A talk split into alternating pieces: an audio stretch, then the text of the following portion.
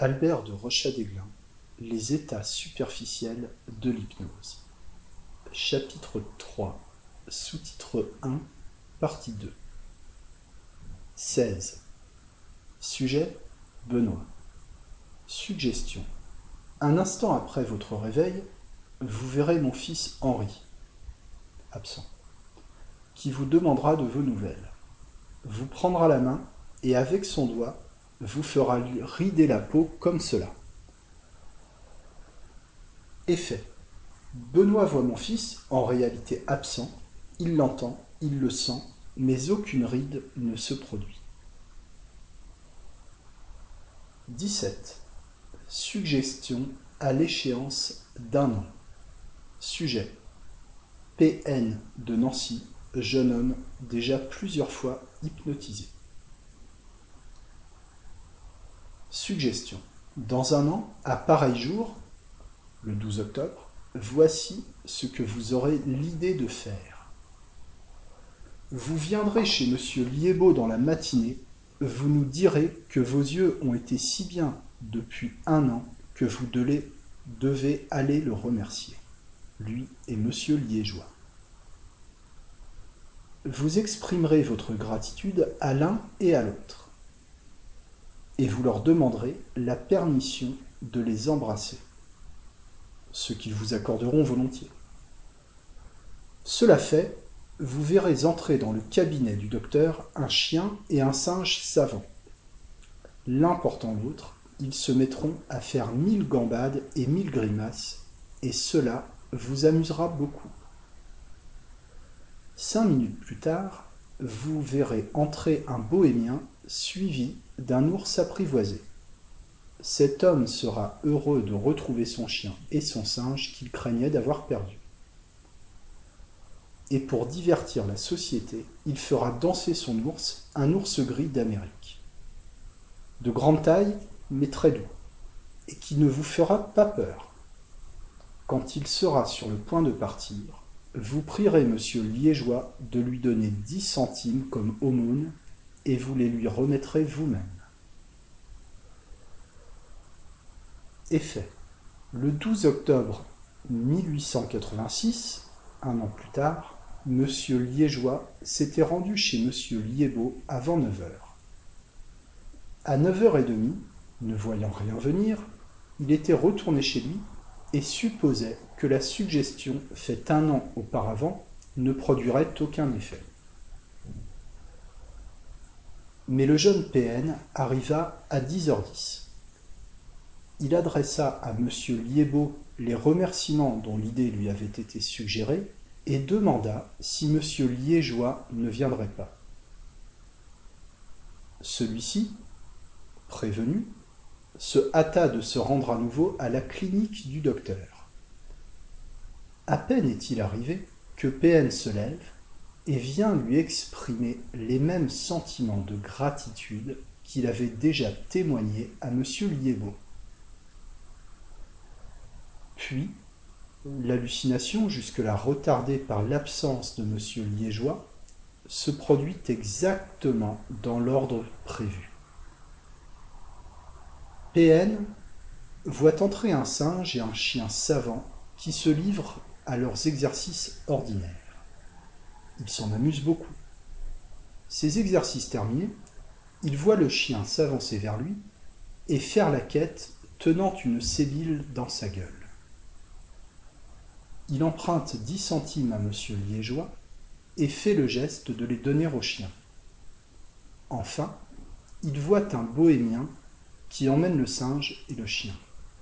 L'ours ne parut pas, et PN ne songea pas à embrasser messieurs Liébeau et Liégeois.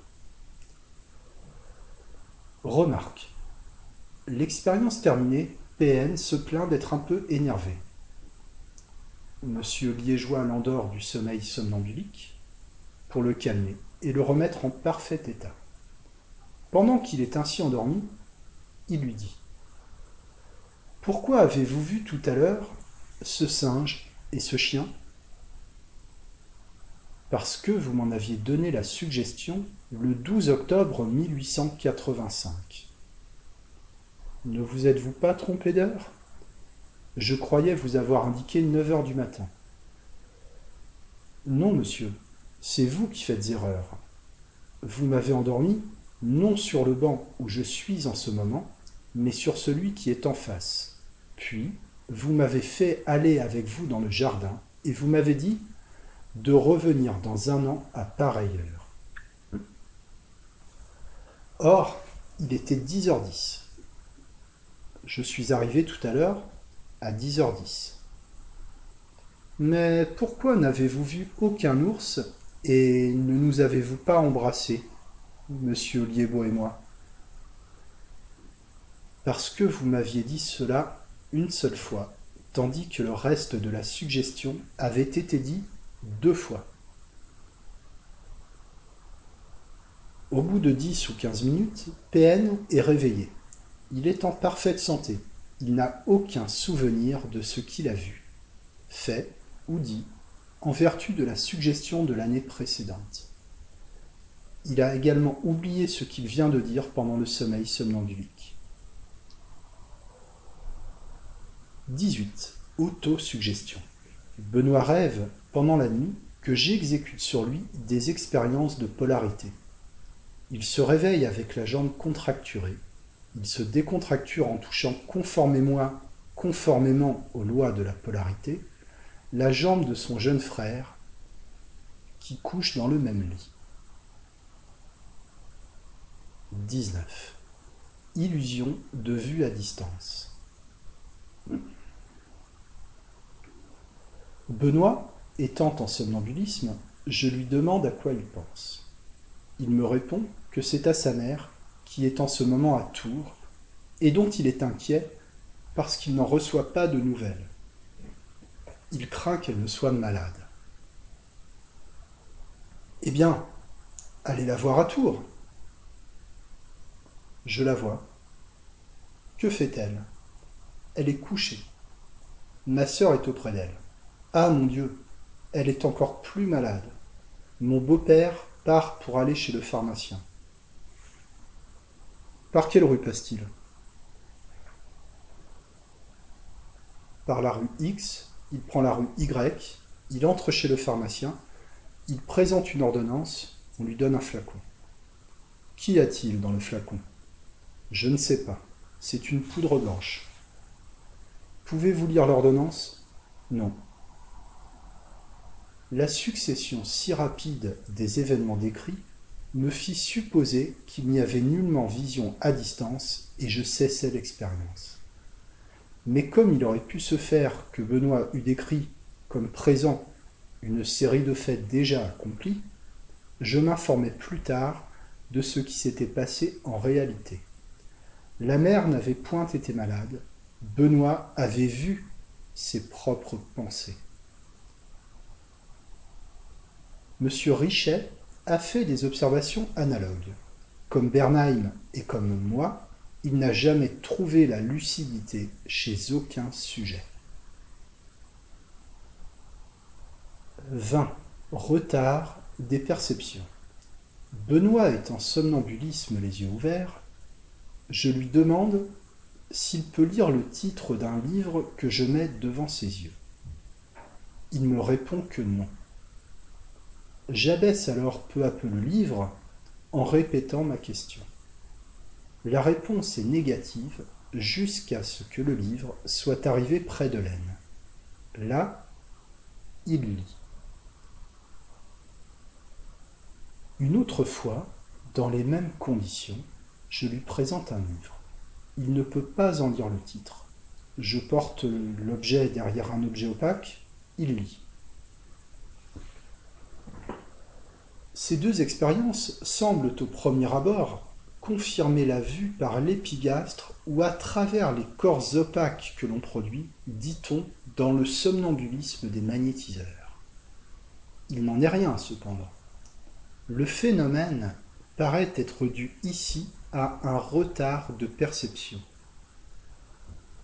Car si pendant le transport du livre on le retourne, le sujet n'en lit pas moins le titre qu'il avait vu primitivement sans le lire. 21. Hyperesthésie de la vue. Je donne à Benoît un morceau de carton en lui suggérant que c'est un miroir. Il se regarde, arrange ses cheveux et sa cravate. Je place un vrai miroir derrière lui de telle manière que le reflet se porte sur le carton. Il voit le derrière de sa tête. Je place mon doigt derrière sa tête contre le miroir. Il reconnaît mon doigt. Je place au même endroit ma montre que je retourne plusieurs fois. Il voit tantôt de l'or, tantôt le blanc du cadran, mais sans pouvoir préciser l'objet. 22. Hyperesthésie de la mémoire. J'ai reporté par suggestion tous mes sujets à l'époque où ils apprenaient à lire à l'école.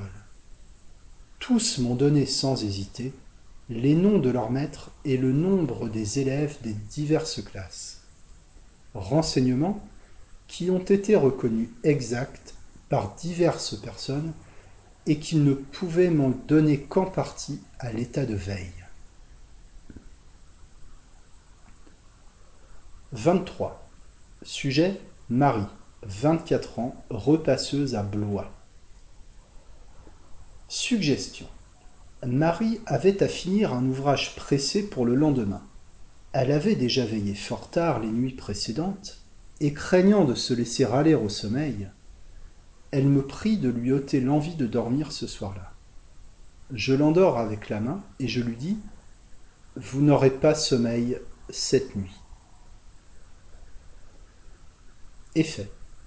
La suggestion s'accomplit beaucoup trop littéralement, car son travail fini, Marie se coucha et ne put s'endormir avant le matin. Un autre jour, dans les mêmes circonstances, elle me fit la même prière. J'eus soin de lui enjoindre de n'avoir pas sommeil tant qu'elle travaillerait. Ce qui eut lieu. Elle s'endormit dès qu'elle fut au lit. 24. Sujet Benoît. Suggestion. Dans cinq jours, vous irez à cinq heures et demie chez Monsieur I et vous lui donnerez un coup de poing. Effet. Cinq jours après, Benoît sort de son bureau à l'heure ordinaire, 5 heures. Il avait une commission à faire chez Monsieur A, qui dort dans un quartier de la ville très éloigné de celui où demeure Monsieur I. Il se dirige du côté de la maison de Monsieur A, mais arrivé presque à la porte, il était près de cinq heures et demie, il lui vient l'idée d'aller chez Monsieur I. Il se raisonne, il se dit qu'il ira après avoir fait sa commission qui est pressée et qui n'aura pas le temps de revenir avant son dîner. Vingt efforts, la curiosité l'emporte. Il faut qu'il aille voir pourquoi il a envie d'aller chez Monsieur I. Il y va. Monsieur I l'attendait sur le seuil. Ce n'est qu'en le voyant que l'idée vient à Benoît de lui donner un coup de poing. Il hésite encore quelques instants, puis il le lui donne en disant Je vous prie de m'excuser, mais c'est plus fort que moi. J'ai une envie, il faut que je me la passe c'est probablement une suggestion que m'a donnée M. de Rochat. Remarque. De ce fait, on peut tirer plusieurs remarques. Premièrement, j'avais donné exprès à Benoît une suggestion qui devait le forcer à faire un long trajet avant de l'accomplir entièrement pour lui permettre de réfléchir à l'absurdité de l'acte qu'il allait commettre on voit que la suggestion ne s'est présentée à son esprit que par portions successives dans l'ordre où je les avais énoncées. Un individu qui voudrait faire commettre un crime par suggestion pourrait donc formuler cette suggestion de telle sorte que l'esprit du sujet fût amené graduellement à admettre comme naturel et nécessaire un acte qui, dans son état normal, lui parut odieux. Deuxièmement, le coup de poing, s'est transformée en une poussée anodine parce que j'avais affaire à un jeune homme très doux et ami de monsieur I. J'aurais pu facilement faire donner un coup de couteau si j'avais agi sur une nature brutale et ayant des raisons vraies ou imaginaires d'en vouloir à monsieur I. Troisièmement, Benoît, à qui je n'ai donné en plusieurs mois que les trois suggestions à échéance ici rapportées, pour éviter de troubler son esprit, et que j'avais du reste prévenu cette fois-là de ne point s'étonner s'il lui arrivait quelque chose d'extraordinaire dans la huitaine parce que je faisais sur lui une expérience, n'a pas hésité à m'accuser. Et j'aurais pu non seulement ne point le prévenir, mais encore lui donner la suggestion de ne point penser à moi en cette circonstance et de nier que j'eusse jamais cherché à l'hypnotiser si on le lui demandait. 25. Je trouve Benoît endormi, naturellement sur la table, la tête sur ses deux bras croisés. Je lui parle. Il ne m'entend pas. Je suppose, d'après d'autres remarques, qu'il est dans la troisième phase léthargique du sommeil, et par l'application de la main en hétéronome, je le ramène à l'état somnambulique. Je lui parle, il m'entend.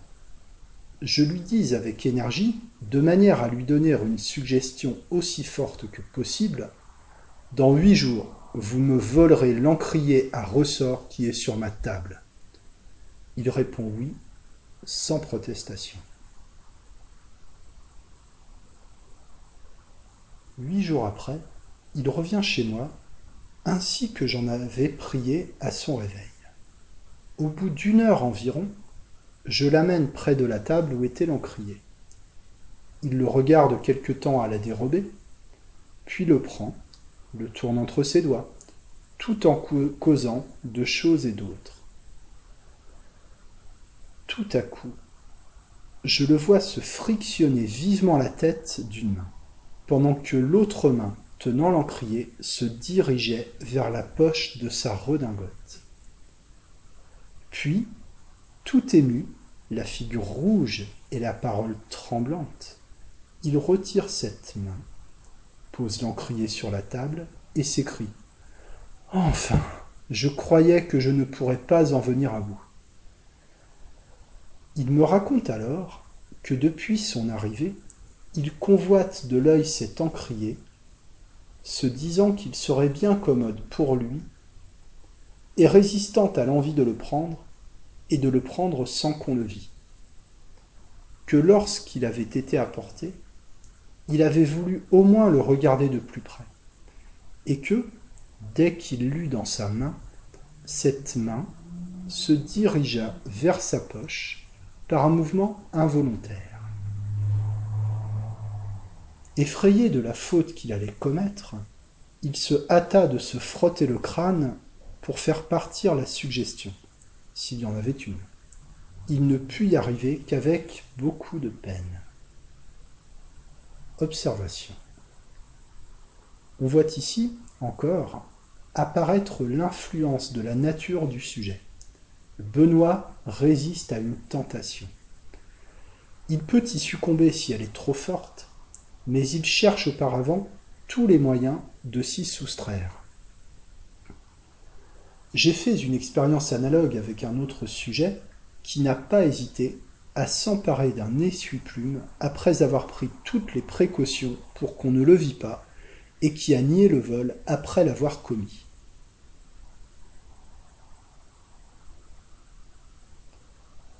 T, de l'asile de Saint-Robert, était particulièrement remarquable dans ses ruses pour accomplir les suggestions. Je lui dis dans le sommeil de faire un pied de nez à Madame P, qu'il connaissait et respectait beaucoup. Au réveil, il fait de grands gestes, comme pour chasser des mouches et se dégourdir les bras. Et à chaque fois que ses mains passent devant son nez, il esquisse rapidement les mouvements typiques avec une figure indifférente. Je lui fais observer qu'il a l'air de faire un pied de nez à Madame P. Il proteste avec indignation et trouve des explications à tous ses mouvements. 26. Sujet Benoît. Suggestion. À partir de demain, jeudi, vous viendrez pendant trois jours ici à 5h30. Quand vous entrerez dans ma chambre, vous croirez être mon fils Henri, et vous ne redeviendrez Benoît qu'en sortant de ma chambre. Effet. Le jeudi, à 5h30, Benoît arrive. Il entre dans la maison sans sonner, contrairement à ses habitudes, monte rapidement l'escalier, entre dans ma chambre et va s'asseoir devant la table de mon fils Henri, absent depuis trois mois, en disant Je viens de faire une bonne promenade. Ce qui est inexact, car il sort de son bureau. Avec qui étais-tu? Avec T, un ami de mon fils qu'il connaissait à peine. Il m'a prêté ce livre, un livre qu'il tient à la main. As-tu rencontré Benoît? Non, voilà bien trois mois que je ne l'ai vu. Il est probablement absent. Aussi, je vais tenter sur toi de nouvelles expériences qu'on m'a indiquées. Mais tu ne réussiras pas, papa. Tu sais bien que tu m'as essayé déjà et que je ne suis pas un sujet. Essayons. Donne-moi la main. Je le contracture et le décontracture, à son grand étonnement, par des contacts en isonome et en hétéronome. Je le pince, je le pique, je constate qu'il est insensible. Je lui lis le récit des diverses expériences que j'ai faites sur Benoît, en le priant de rectifier les erreurs qu'il aperçoit.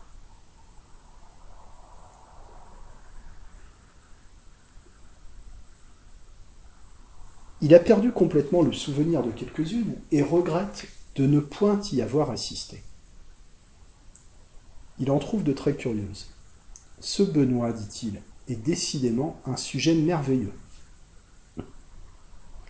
Pour d'autres, il se souvient soit de les avoir vus, soit d'avoir entendu Benoît nous faire part de ses impressions. Je l'endors par l'imposition de la main droite et lui demande son nom. Il me répond Benoît. Je le réveille, il est redevenu Henri. J'essaye de détruire la suggestion en plaçant ma main en hétéronome sur la tête, mais en vain. Je le prie d'écrire une phrase quelconque. Il écrit la phrase numéro 1 et je vois avec étonnement que son écriture a le même caractère que celle de mon fils.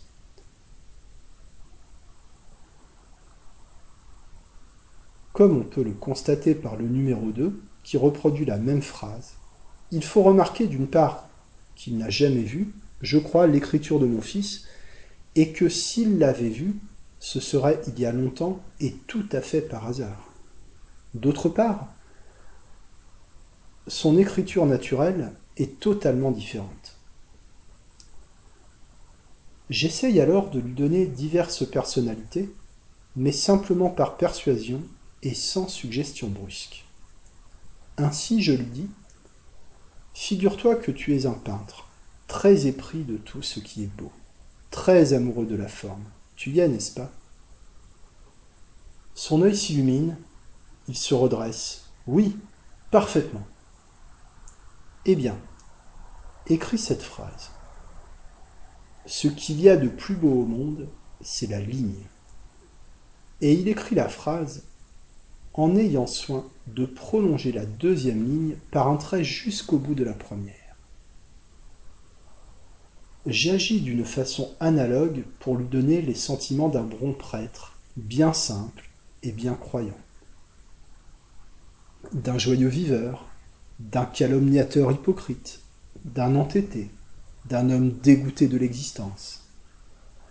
À propos de cette dernière transformation, je lui fais observer qu'il a commis une faute d'orthographe.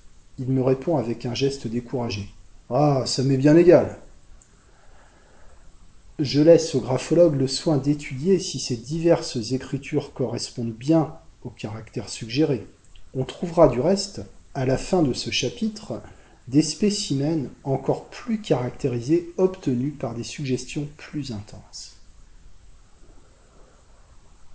Nous passons dans une pièce voisine où ma famille est réunie, et contrairement à la lettre de la suggestion, sa personnalité nouvelle persiste. Il s'assied près du feu, cause avec sa maman, avec sa sœur, avec son petit frère Louis, en les tutoyant comme le fait mon fils. S'apercevant que je suis debout, il se lève et m'offrant son siège, je te demande pardon, papa. Je le prie de m'accompagner dans une course. Il pense à son livre et va pour le fermer dans la bibliothèque, de peur que son frère Charles, qui est très étourdi, ne le lui égare. Comme il pleut, je lui offre un parapluie. Dès que nous avons franchi le seuil de la maison, il reprend son individualité et m'appelle mon commandant. Il a passé sa journée au bureau. Et ce n'est plus T, mais mademoiselle X qui lui a prêté ce livre. Le vendredi, à 5h30, Benoît entre sans sonner comme la veille, se rend directement à ma chambre, s'assied devant la table de mon fils et se met à lire. Je n'étais point encore rentré.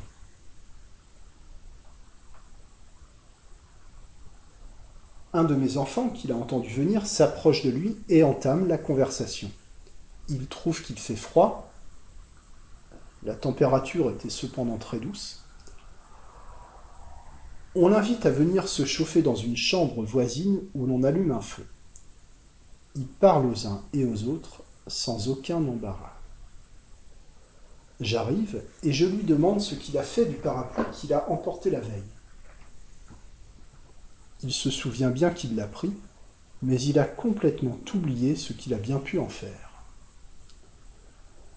Je le prie de me donner l'emploi de sa journée et de me dire où en sont ses études. Il paraît embarrassé, cherche, et finit par me répondre qu'il a la tête lourde, qu'il ne se rappelle de rien. J'insiste, et je ne peux rien obtenir pour le temps qui s'est écoulé depuis son départ, la veille. Il s'inquiète de cet état qui ne lui est pas habituel. Je le rassure en mettant la chose sur le compte de la migraine. Je fais sur lui quelques expériences de localisation cérébrale qui donnent les mêmes résultats qu'à l'ordinaire. Je lui propose de sortir avec moi. Il reprend son individualité dès qu'il a franchi le seuil. Il m'apprend qu'il a laissé mon parapluie chez lui et qu'il me le rapportera le lendemain. Le samedi, à cinq heures et demie, je vois par la fenêtre Benoît arrivé en courant, tête nue. Je vais à sa rencontre et je le trouve dans le vestibule, arrêté devant le porte-manteau, cherchant ce qu'il a pu faire de son chapeau. Il s'est aperçu, en voulant l'accrocher, qu'il ne l'avait pas. Je le rassure, et je lui affirme en riant que je saurais bien le retrouver. Quelques instants après, je le conduis dans le jardin qui précède la maison, et je lui demande ce qu'il a fait de son chapeau. Il me raconte que son chef ne voulait pas le laisser aller, qu'on lui avait caché son chapeau pour le retenir, mais qu'il lui semblait que j'avais besoin de lui, qu'il était parti malgré tout, et qu'il avait traversé la ville en courant pour ne point être en retard. Nous rentrons, et aussitôt il se met à chercher ce que diable il a pu faire de son chapeau. Je lui répète de ne pas s'inquiéter, que je vais l'envoyer prendre. Nous montons dans ma chambre, je lui montre les diverses phrases qu'il a écrites la veille. Il ne se souvient pas de ses changements de personnalité et s'étonne de nouveau d'être devenu aussi sensible que Benoît. Je constate qu'il est insensible aux pincements et aux piqûres d'épingle, mais qu'il perçoit les impressions d'un corps froid ou d'un corps chaud. Comme la veille, il a besoin de se chauffer. Je le mène auprès de ma famille, avec laquelle il cause pendant une heure le plus naturellement du monde. J'essaye de nouveau, en plaçant ma main sur sa tête en hétéronome, de détruire la suggestion. Le seul résultat que j'obtiens, c'est de le faire penser à Benoît. Je fais passer un courant voltaïque décontracturant par l'occiput. La pensée de Benoît revient plus intense. Il a rencontré Benoît dans la journée. Il lui a parlé. Je lui dis que j'espérais obtenir ainsi un changement de personnalité et lui faire croire qu'il était Benoît. Oh, cela ne va pas jusque-là, me répondit-il en riant. Nous allons dîner. C'était la première fois qu'il venait à ma table. Il s'assied sans embarras à ma droite. Je lui fais observer que ce n'est point sa place ordinaire. C'est vrai, quelle distraction. Pendant tout le repas, il mange de bon appétit, cause avec les différents convives, donne des ordres domestiques, juge de la bonté des mets quand je les pousse sur ce chapitre. À la fin du repas, je l'endors par un brusque commandement et lui dis Vous n'êtes plus Henri, vous êtes Benoît. Vous vous rappellerez que vous venez de dîner ici. Je le réveille aussi par commandement. Il secoue la tête, écarquille les yeux, il est confus et se lève subitement pour prendre congé en me remerciant. Je constate que la sensibilité cutanée est revenue. Remarque, je n'ai point laissé continuer l'expérience jusqu'au dimanche pour voir si Benoît continuerait à venir à cinq heures et demie. La suggestion paraissant devenir de plus en plus intense à mesure qu'elle se prolongeait, et je craignais une nouvelle course sans chapeau à travers la ville. Mon but était du reste atteint. J'avais reproduit artificiellement ce dédoublement de la personnalité dont on connaît un certain nombre de cas spontanés. J'avais en outre vérifié, une fois de plus, que le sujet, agissant sous l'influence d'une suggestion, présentait l'insensibilité cutanée comme si une partie de sa sensibilité était absorbée par l'accomplissement de l'idée fixe qui hante son cerveau.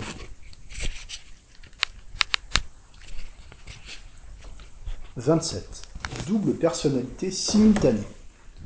Monsieur Pierre Janet a publié récemment le résultat de ses observations et de ses expériences sur une jeune femme qui présentait à la fois deux personnalités. La première parlait et agissait suivant les habitudes normales du sujet, tandis que la seconde écrivait en accomplissant à l'insu de l'autre une série d'opérations mentales différentes suggérées pendant le sommeil hypnotique.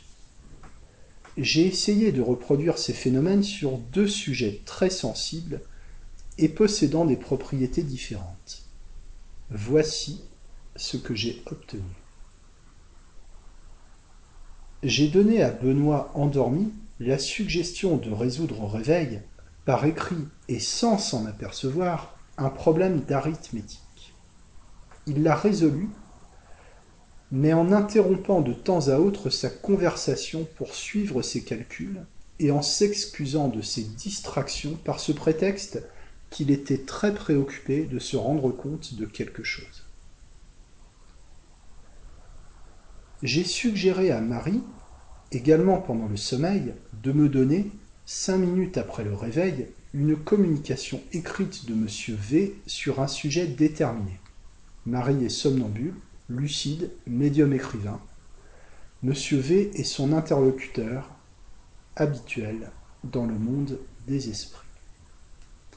Rien ne s'étant produit, j'ai rendormi Marie et je lui ai demandé si elle n'avait pas compris mon ordre. Si. Pourquoi alors ne l'avez-vous pas exécuté? Il m'en a empêché.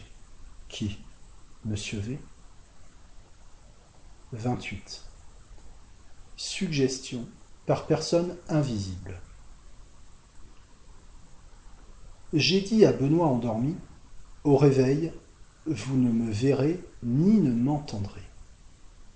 Au réveil, il ne me voit ni ne m'entend.